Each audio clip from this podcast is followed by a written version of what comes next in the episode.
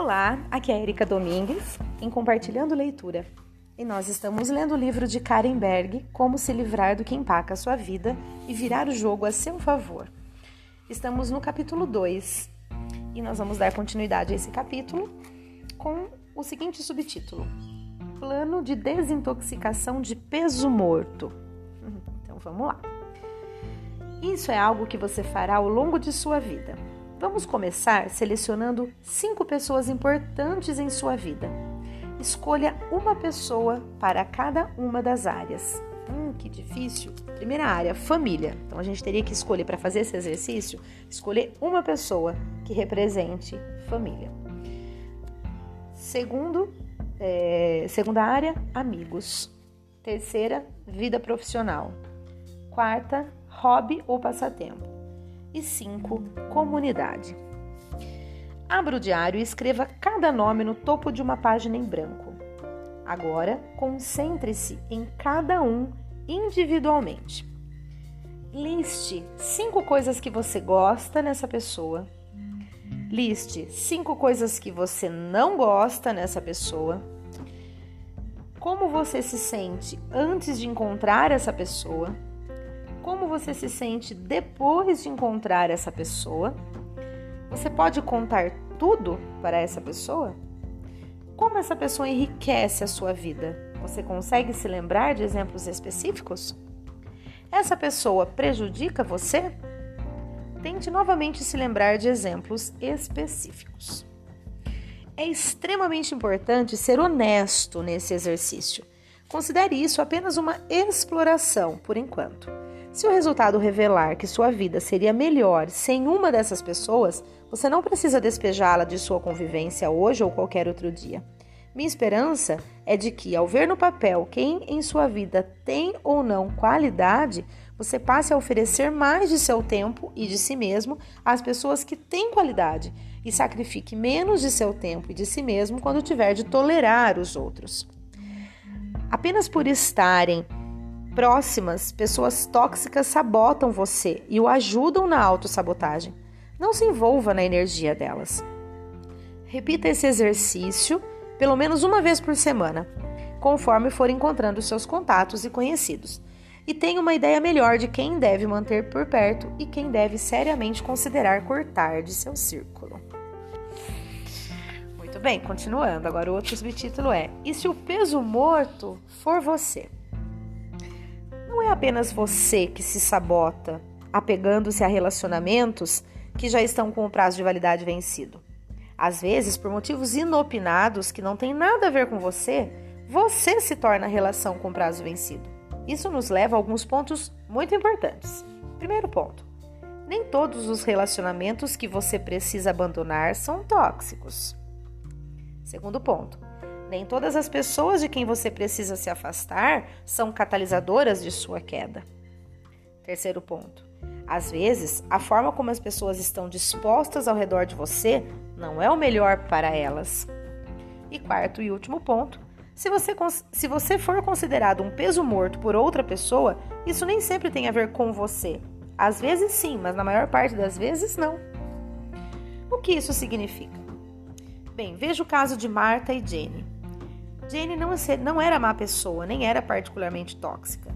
O problema desse relacionamento era que essas mulheres estavam atuando em marchas completamente diferentes. Você se lembra de quando eu disse que ser comum é uma opção? O fato de alguém não querer prosperar não faz dele uma má pessoa. No entanto, caso você queira ter sucesso, uma pessoa assim não é compatível com você. E você nem sempre é compatível com outras pessoas. Isso não faz de você uma pessoa má ou tóxica. As coisas são o que são.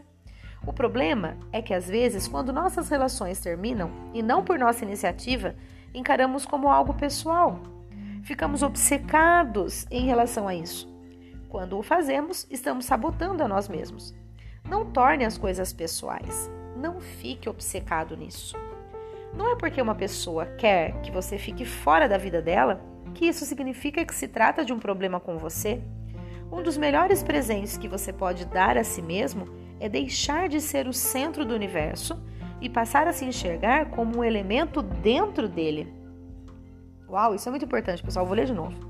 Um dos melhores presentes que você pode dar a si mesmo é deixar de ser o centro do universo e passar a se enxergar como um elemento dentro dele. Alguém não quer se associar a você? Ok, coloque seus sentimentos feridos de lado. Achar que tudo tem a ver com você é sinal de narcisismo, uma das principais palavras que exprimem a autossabotagem. Não há problema nenhum em lamentar a perda de um sócio ou de um amigo. Tudo bem se sentir mal por um curto período de tempo, mas você precisa estabelecer um prazo para isso. Estabeleça um cronômetro real. Talvez você não precise começar, ou melhor, talvez você precise começar com 30 minutos, quando a dor é recente, talvez uma hora. Separe esse tempo durante o dia e gradualmente diminua o período em que se concentrará nisso. Quando o cronômetro zerar, o mesmo deve acontecer com seu pesar. Ao toque do alarme, você para. Lamente-se, lamente-se bastante e então siga em frente. Chafurdar no pesar ou em qualquer coisa é autossabotagem e você precisa pôr fim a isso.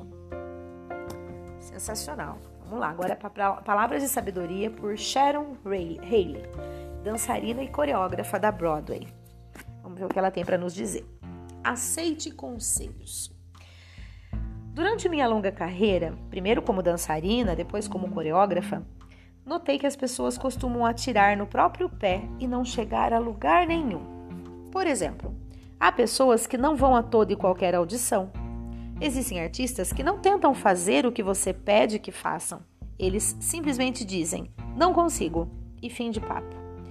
Existem homens que são muito femininos quando dançam e mulheres que não são tão femininas quando dançam. Tenho constatado tudo isso e são situações mortais. Para que eu possa ajudar os dançarinos a quebrar o seu ciclo de sabotagem, é preciso que eles deem o primeiro passo. Se eles perguntam: O que fiz de errado? Eu serei o mais honesta que puder sobre como não alcançar o nível desejado e o que poderiam fazer para melhorar. Eu nunca tomo a iniciativa de oferecer conselhos, mas aconselho quando me solicitam. Um dos conselhos que dou para as pessoas evoluírem é adquirir o máximo de experiência que puderem e ir ao maior número possível de audições. Além disso, eu as incentivo a tomar consciência do que está além dessa, delas mesmas. Eu digo que a coisa mais importante é enxergar os outros ao seu redor, não com um olhar crítico, mas de forma observadora. Tome nota de como as pessoas reagem a vários estímulos. Você pode aprender muito com isso. Você também deve sempre tentar, não importa o que é solicitado, apenas tente e dê realmente tudo de si. Caso não entenda o que está sendo solicitado, faça perguntas. Maravilhoso, né, gente? Isso aí. Então vou continuar aqui para só terminar uma partezinha deste primeiro, desse segundo capítulo, tá bom? Que é substitua lixo por modelos. Conforme avaliar os seus círculos de relacionamentos e começar a selecionar quem merece seu amor e seu tempo, você estará se abrindo para procurar novas pessoas a quem se ligar. Pessoas que fortalecerão a sua experiência de vida em vez de sugá-la até secar. Mantenha os olhos e a mente abertos a todas as pessoas, mais jovens ou mais velhas, do mesmo sexo ou do oposto, da mesma raça ou de outra, homossexuais, heterossexuais, todo mundo. Os únicos parâmetros que deve ter nessa exploração é que você está buscando pessoas que o inspirem, pessoas que façam você se sentir melhor sobre ser você mesmo, sobre sua vida e suas escolhas, e sobre as escolhas que você quer fazer. Pessoas que o ajudem a manter-se positivo. Voltemos ao SPARK, que é Estratégia, Propósito, Análise, Ensaio e Compromisso. Você buscará pessoas que possam ajudá-lo em sua jornada para se tornar um eu mais eficaz. Você buscará pessoas que valem a pena em sua vida e para estarem ao seu lado. Você procurará pessoas com quem possa sangrar junto, pessoas na frente de quem você possa ter um colapso, que sejam capazes de demonstrar compaixão, pessoas em quem você possa realmente confiar. Um amigo Spark deve ser alguém que não tenha nenhum tipo de concorrência com você.